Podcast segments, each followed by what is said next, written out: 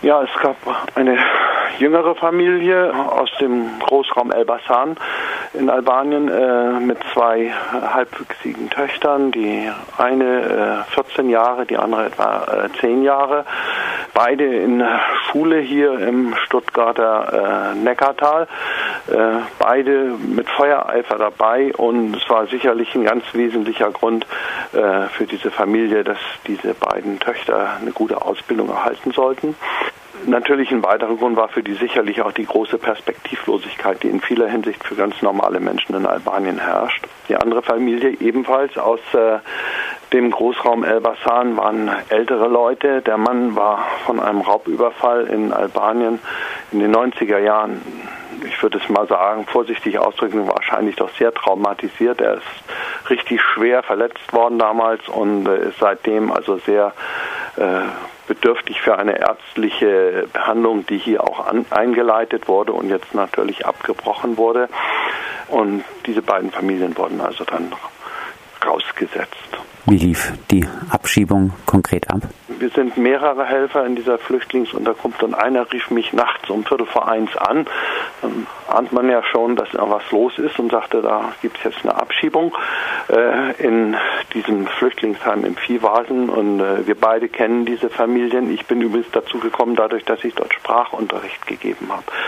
Ja, ich wohne relativ dicht dran. Ich bin einfach losgefahren mit dem Fahrrad. Ich war innerhalb von Minuten da. Da war alles äh, war ein Polizeiwagen vor dem Flüchtlingsheim. Ich bin dann reingelaufen und äh, dann äh, da in diesem Bereich des äh, Heims, wo die wohnten, stand schon der ganze Gang voll mit Polizei. Ich habe keine Übersicht gewonnen, wie viele es waren, aber ich vermute zwischen 15 und 20 Polizisten.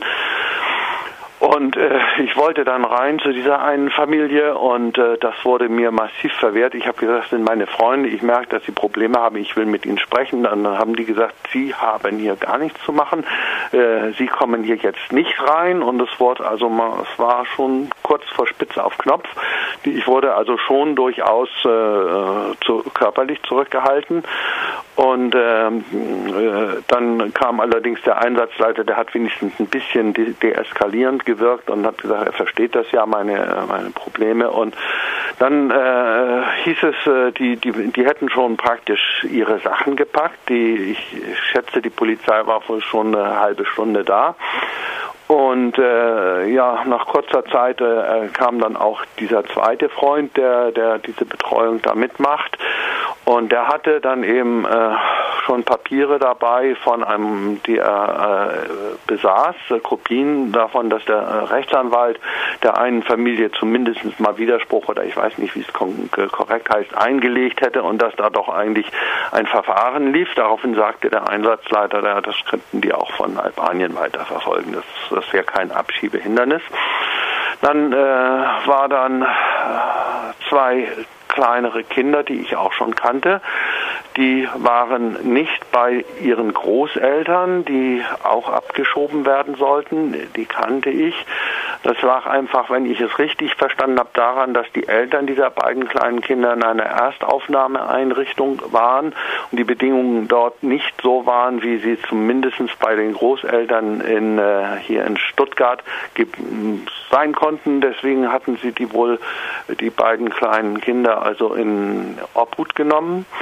Polizei äh, sagte dann dazu, also äh, diese Kinder, die hätten hier kein Aufenthaltsrecht, die würden dem Jugendamt übergeben und äh, das musste dann diese musste dieses zweite, dieses etwas ältere Ehepaar mit dem traumatisierten oder schwer früher mal schwer verletzten Mann mussten das also auch noch hinnehmen, dass sie da von ihren Enkeln getrennt wurden. Dann wurden die also dann nachdem wir so eine zehn Minuten oder Viertelstunde vor Ort waren, wurden die dann in die Polizeiwagen geführt, diese beiden Familien, also diese jüngere mit den beiden Töchtern und diese ältere, die hatten noch einen leiblichen Sohn, der so ein bisschen, bisschen jünger, so auch so 15, 16 Jahre war, 17 äh, vielleicht.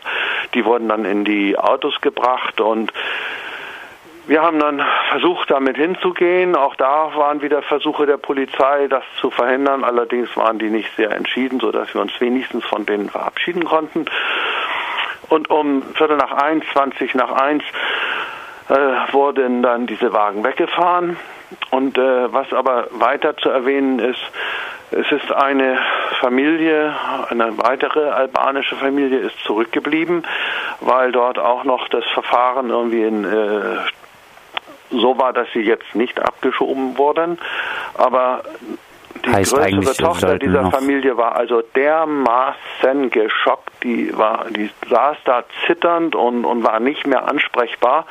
Äh, wir, äh, wir waren dann bei dieser Familie, wir haben diese junge Frau dann auch auf das Bett gelegt und so und äh, weil der Zustand sich überhaupt nicht verbesserte und stabilisierte, wurde dann eine Notärztin gerufen und die hat dann, dann diese junge Frau behandelt, aber die, die anderen in dieser Familie waren natürlich auch geschockt und die leben, es gibt dann noch eine weitere albanische oder halbalbanische Familie, die kommen eigentlich aus Mazedonien, also die sind jetzt alle also natürlich ziemlich geschockt. Die eine Familie hat wohl jetzt im Moment eine gewisse vorläufige Sicherheit, äh, weil das die Bedingungen in Mazedonien wohl sehr schwierig sind für wären für sie, wenn sie abgeschoben würden. Aber es war natürlich ein Schock, was da passiert ist, für alle Beteiligten, auch für mich und auch für weitere Helfer. Wir sind dann, wie ich da, ich habe das ja mal berichtet in einer Pressenotiz, wir waren dann am Morgen da zusammen, da sind auch Tränen geflossen und so. Es war schon heftig. Gab es da Reaktionen aus äh, dem Umfeld, das äh, mit den äh, Betroffenen der Abschiebung vorher zu tun hatte, als Sie von der Abschiebung erfahren haben? Die waren äh, die äh, größere Mädchen dieser Familie war seit ganz kurzer Zeit, seit zwei Wochen, in eine Realschule in Stuttgart unter Türkheim gekommen. Die kannten sie noch nicht so sehr. Trotzdem waren die also ziemlich äh, ziemlich erschüttert und äh, ich äh, habe das in einer anderen Schule, wo die Jüngere war, in Stuttgart-Hedelfingen nicht mitgekriegt, aber auch dort waren die wohl sehr erschüttert, weil dieses Mädchen war äh, sehr gut bekannt in der Schule und äh, ich gebe einfach meinen persönlichen Eindruck von den beiden Kindern wieder. Die waren eigentlich mit Feuereifer dabei, also engagiert und auch äh, richtig, also denkt, das wäre richtig gut geworden mit denen und das war natürlich für die ein Schock, aber äh, erlebt hatten die das auch noch nicht so in dieser Form in diesen Schulen. Nachdem Sie jetzt bei der Abschiebung so dabei waren, ähm, wie fällt die Bewertung der Abschiebung, insbesondere der jetzt in Stuttgart-Wangen aus? Also ich bin der Meinung, das war überzogen, überzogene Härte. Äh, der Einsatzleiter sagte, Sie kriegen die Anweisungen, zack, das habt ihr jetzt zu tun. Ihr fahrt da jetzt hin und holt die. Äh, wer diese Anweisung äh, konkret gibt, äh, weiß ich nicht. Ich weiß aber von der Aussage, dass die Sache vom äh, Regierungspräsidium in Karlsruhe ausgeht, die für diese Fälle zuständig ist. Und es ist eben die ständige Angst, äh, dass, dass das jetzt wieder passiert.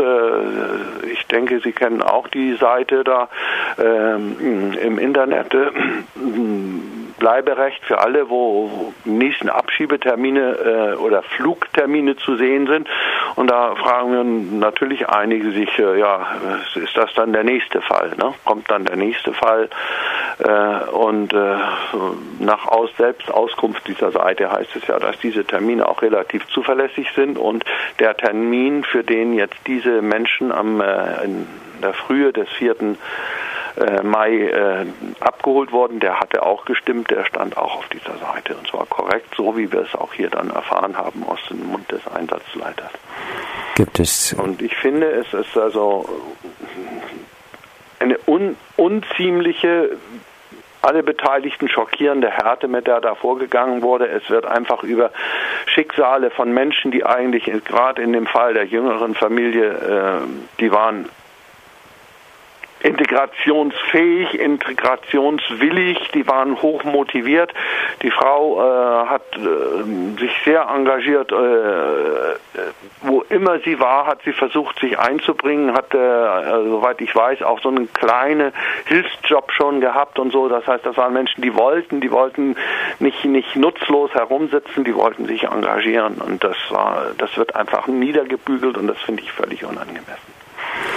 Das sagt Nils Klaassen, der als ehrenamtlicher Engagierter Sprachkurse in der Flüchtlingsunterkunft in Stuttgart-Wangen macht und der bei der Abschiebung von zwei albanischen Familien in der Nacht von 4. auf den 5. Mai anwesend war.